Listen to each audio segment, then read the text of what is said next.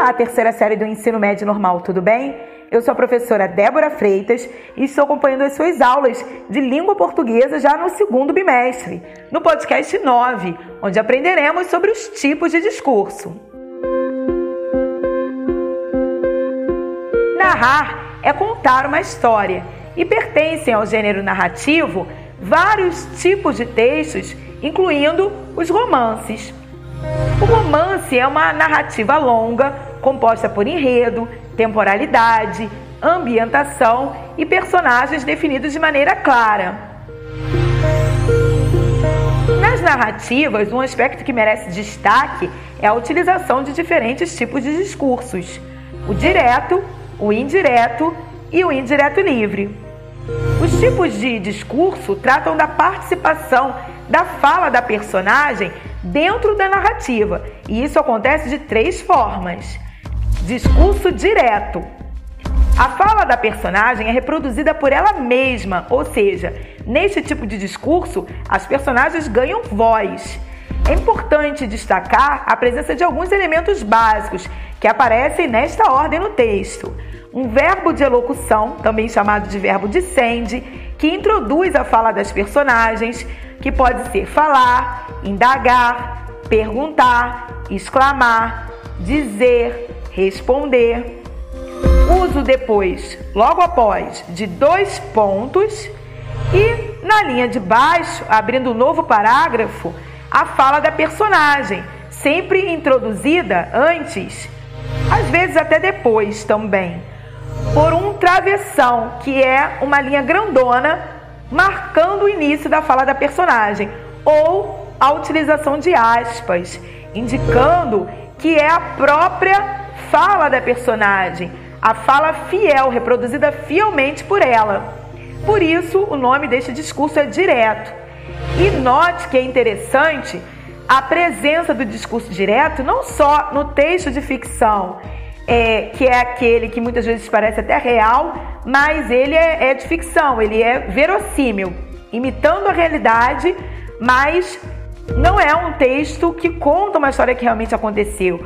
Ou mesmo está presente naquelas narrativas surreais, que você vê que é de ficção científica. Mas ele, o interessante é que ele também pode estar presente em notícias, em reportagens, em textos reais, que contam fatos da vida, do cotidiano. Exemplo de frase com discurso direto. O réu afirmou: sou inocente. Outro exemplo. Querendo ouvir sua voz, resolveu telefonar. Alô, quem fala?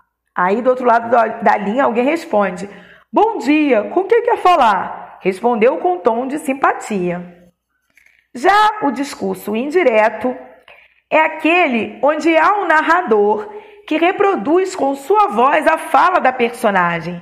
Aqui não encontramos as próprias falas da personagem, mas sim a voz do narrador, contando é, na sua visão e utilizando os verbos na terceira pessoa do singular, concordando os verbos com as pessoas gramaticais ele e ela, porque ele está contando de outra pessoa e com a utilização também da conjunção integrante que.